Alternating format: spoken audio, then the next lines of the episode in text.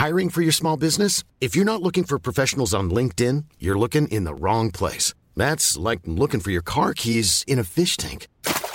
LinkedIn helps you hire professionals you can't find anywhere else, even those who aren't actively searching for a new job but might be open to the perfect role. In a given month, over 70% of LinkedIn users don't even visit other leading job sites. So start looking in the right place. With LinkedIn, you can hire professionals like a professional. Post your free job on linkedin.com slash people today.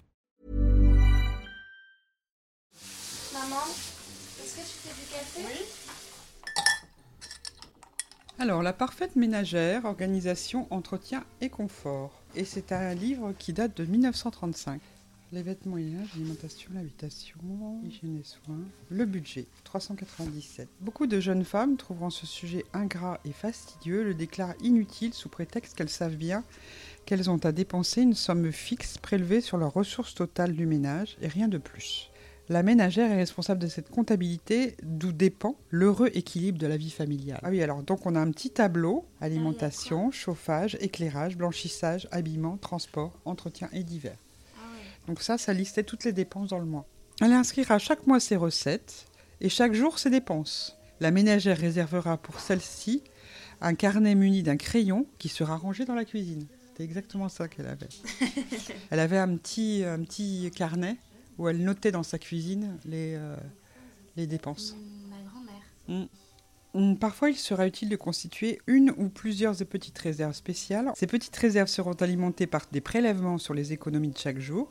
Cette manière de procéder est beaucoup plus sage et profitable que celle qui consiste à recourir aux organisations de vente à crédit qui font payer l'intérêt de leur avance et leurs frais d'organisation.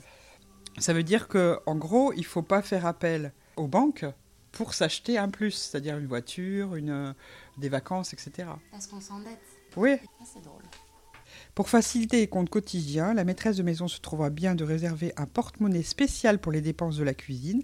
Elle y mettra tous les jours ou toutes les semaines la somme allouée aux dépenses du jour. Donc ça veut dire qu'elle qu'elle est en capacité de prévoir.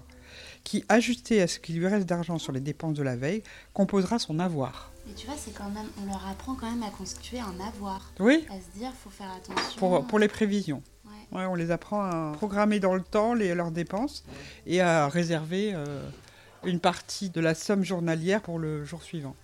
Et toi, t'as appris ça? Non. Eh bah moi non plus. C'est vrai que j'ai toujours vu ma grand-mère faire ses comptes. Elle organisait ses factures, elle comptait son épargne, alors que moi, mes tickets de caisse, bah, je ne les prends pas, et j'ai une pile de relevés de compte de ma banque qui dort sur mon bureau. Et je ne pense pas être la seule dans ce cas-là. Dans cet épisode, on va essayer de comprendre pourquoi les femmes sont moins renseignées en matière de gestion financière et pourquoi ça leur est défavorable. Quand on parle d'inégalité économique, il y a bien sûr la question du salaire. En France, les femmes gagnent en moyenne 15,5% de moins que les hommes. Mais on va voir dans ce podcast que ce n'est pas la seule inégalité. Et justement, parmi elles, il y a aussi l'apprentissage. Comment on apprend aux femmes à gérer leur argent Comment on leur dit d'épargner ou investir Quels choix on les incite à faire en matière d'argent Ou plutôt, pourquoi on ne leur apprend pas tout ça je suis Jeanne Serrin, bienvenue dans ce nouvel épisode de Minute Papillon. Il y a quelques mois, j'ai découvert sur Instagram Plan Cash, un média qui parle d'argent et d'économie pour les femmes.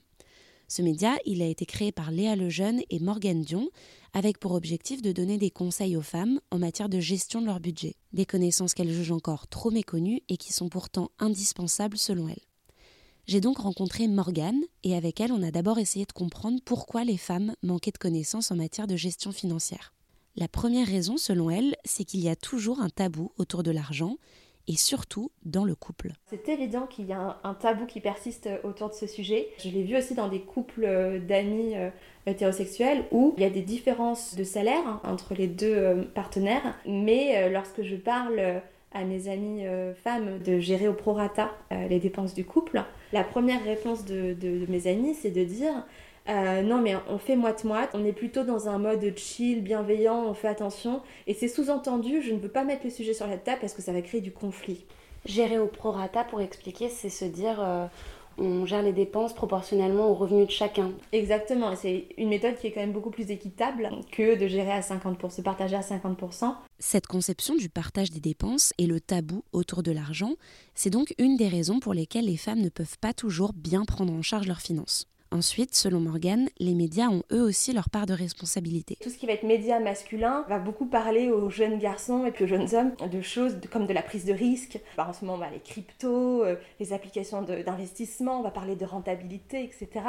Alors que très rapidement dans les magazines euh, dits féminins, on va leur parler de comment est-ce qu'elles vont faire des soldes, de comment est-ce qu'elles vont économiser de l'argent. Et en fait, on les met dans une posture de dépensière et pas du tout dans des postures d'investisseuses. Et ça aussi, ça, ça a un énorme impact sur la manière dont elles vont se projeter dans cet apprentissage ou cet non-apprentissage des finances et de l'argent. Et puis, il y a forcément l'impact de l'éducation aux finances quand on est petit. Et il y a aussi ce que les enfants apprennent de la manière dont leurs parents gèrent les finances. On sait aujourd'hui, grâce à des études, que les enfants ont cet apprentissage financier dès l'âge de 7 ans. Donc forcément, si au quotidien, en plus, on voit sa mère qui justement va plutôt gérer les petites choses du quotidien et puis le papa qui fait les investissements, et eh ben c'est quelque chose qui, est imprégné et qui est intégré par, par les enfants. C'est évident que l'éducation financière devrait faire partie des programmes scolaires, mais serait-ce que pour des choses très concrètes. Aujourd'hui, on a des jeunes qui euh, sortent euh, euh, de l'école et qui ne savent pas comment on fait un budget, qui ne savent pas comment on lit une fiche de paye. C'est des vrais sujets au-delà de comment est-ce que je fais travailler mon argent pour moi, qui impactent vraiment le début de carrière ou le début de vie des jeunes adultes. Là où faire attention, c'est que il ne faut pas se contenter d'apprendre aux femmes à gérer un budget. Aujourd'hui, on sait que dans les foyers, quand il y a des petits revenus du foyer, ça reste les femmes en fait qui gèrent le budget euh, du quotidien et qui gèrent le budget euh, familial. Et dès que les revenus augmentent dans le foyer, c'est l'homme qui reprend la main. Donc il faut faire attention aussi à ce genre de choses. La manière dont on va réintroduire cette éducation ne devrait pas continuer à répercuter ces inégalités-là. Pour essayer de ne pas reproduire ces inégalités, la Fondation des femmes a créé en novembre dernier l'Observatoire sur l'émancipation économique des femmes. Début février, cet observatoire a présenté son deuxième rapport et il portait cette fois-ci sur le rôle de l'État dans la dépendance économique des femmes. La note explique comment le mécanisme d'attribution des prestations sociales défavorise aujourd'hui les femmes, comment aussi le système des impôts les pénalise et plein de questions importantes de ce type. Celles que vous entendez parler, ce sont Lucille Peytavin et Lucille Quillet. Ce sont elles qui ont rédigé cette note et elles m'ont expliqué l'objectif de cette observatoire C'est déjà de mettre en lumière les constats, de mettre en lumière sur quels mécanismes ces inégalités se renforcent. C'est des sujets qui sont un petit peu euh, arides. Donc là, c'est les rendre accessibles aussi, puisqu'on veut que ce soit une note qui soit agréable à lire, qui soit facilement compréhensible et dans laquelle on apporte aussi effectivement euh, des solutions quand il en existe. Quand on parle euh, d'inégalité économique, on pense souvent à la question du salaire et uniquement peut-être à la question du salaire. Ce que vous montrez aussi avec ce rapport, c'est qu'il y a d'autres chantiers qui peuvent être euh, pris en charge. Alors il y a la question de la fiscalité qui concerne directement les revenus et les salaires, parce qu'il faut savoir qu'aujourd'hui on est dans un système familialiste qui euh, calcule le taux d'imposition des couples mariés, paxés, à partir eh d'une mise en commun des revenus. Et il faut savoir que les femmes, dans 75% des cas, gagnent moins que les hommes. Et ce système va faire que leurs revenus vont être surtaxés quand celui des hommes eh bien, va être, lui, euh, abaissé, va, va profiter d'une optimisation fiscale. Il faut savoir qu'il y a une option qui existe, celui de l'individualisation de l'impôt. Donc c'est une option qu'on peut choisir sur son, son espace en ligne impôt.gouv.fr qui va faire qu'on va avoir un taux d'imposition qui va être calculé à partir de ses propres revenus et donc qui va bénéficier aux femmes notamment. En faisant ce rapport, les deux autrices voulaient montrer que la gestion financière dans le couple, c'est un enjeu majeur de l'émancipation des femmes. Pour Lucille Quillet, ça leur permettrait surtout d'effacer un sentiment de redevabilité envers leur conjoint. La redevabilité, c'est en fait quand vous êtes la personne qui apporte le moins de revenus au sein du couple, vous allez euh, probablement être la personne qui va faire le plus de travail invisible et non rémunéré. Si je suis euh, une femme qui rapporte peu de revenus au sein du couple, on va se dire bon bah du coup c'est toi qui vas aller chercher les enfants euh, à l'école, c'est toi qui passes à ton partiel, tu as la carrière la moins prioritaire puisque ton revenu n'est pas le revenu prioritaire de notre foyer. Donc en fait, on vient nourrir des inégalités et de la dépendance économique, parce que ce travail invisible non rémunéré ne sera pas reconnu plus tard. C'est du travail pour lequel on ne cotise pas pour le chômage et on ne cotise pas pour sa retraite aussi.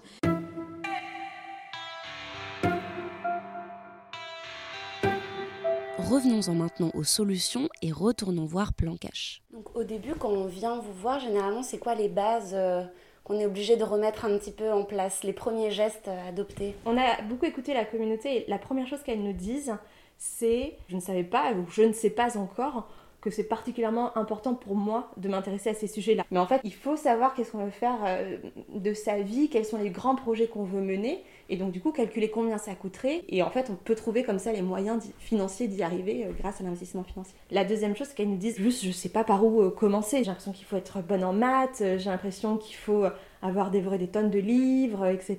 Donc là, on y répond, nous, particulièrement chez Plan Cash, avec les formations. Et l'idée, c'est qu'en une heure et demie, la communauté eh ben, repart avec tout de suite les bons outils pour euh, programmer euh, leur fameuse épargne de précaution, qui est d'ailleurs, je le rappelle, la première étape avant de faire de l'investissement.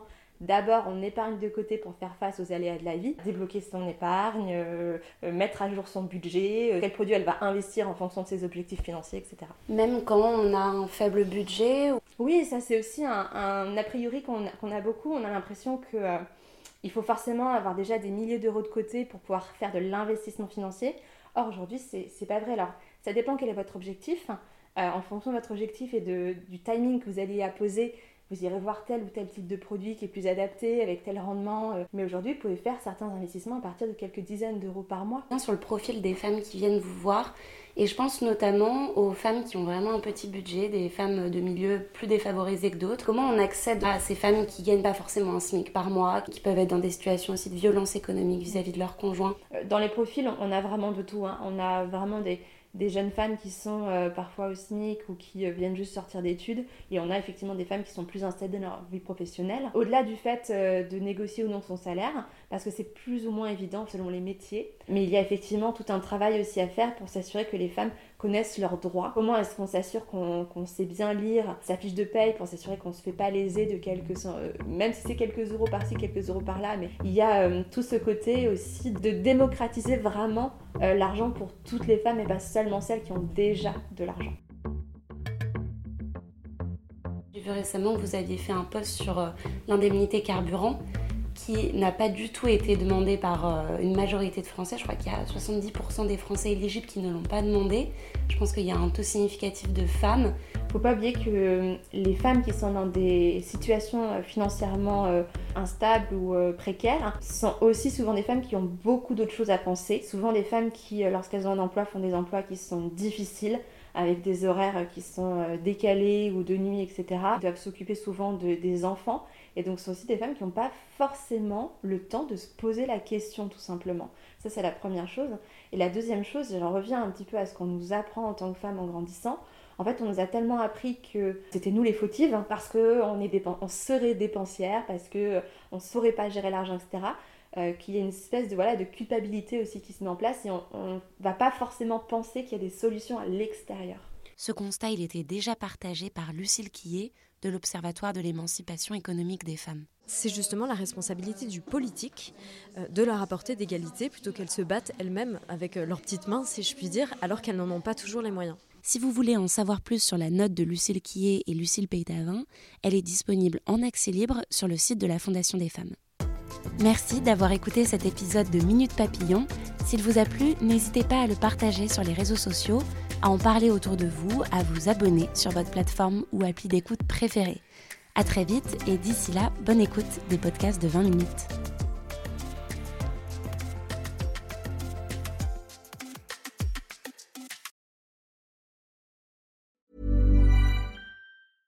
Mom deserves the best, and there's no better place to shop for Mother's Day than Whole Foods Market. They're your destination for unbeatable savings, from premium gifts to show-stopping flowers and irresistible desserts. Start by saving 33% with Prime on all body care and candles. Then get a 15-stem bunch of tulips for just $9.99 each with Prime. Round out Mom's menu with festive rosé, irresistible berry chantilly cake, and more special treats. Come celebrate Mother's Day at Whole Foods Market.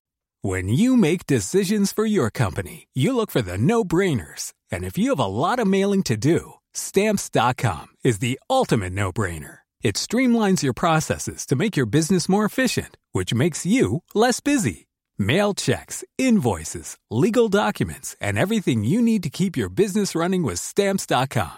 Seamlessly connect with every major marketplace and shopping cart. Schedule package pickups and see your cheapest and fastest shipping options from different carriers. With rates up to 89% off USPS and UPS rates. And with the Stamps.com mobile app, you can take care of mailing and shipping wherever you are. Make the same no-brainer decision as over 1 million other businesses with Stamps.com. Sign up with Code PROGRAM for a four-week trial, plus free postage and a free digital scale. No long-term commitments or contracts. That's Stamps.com.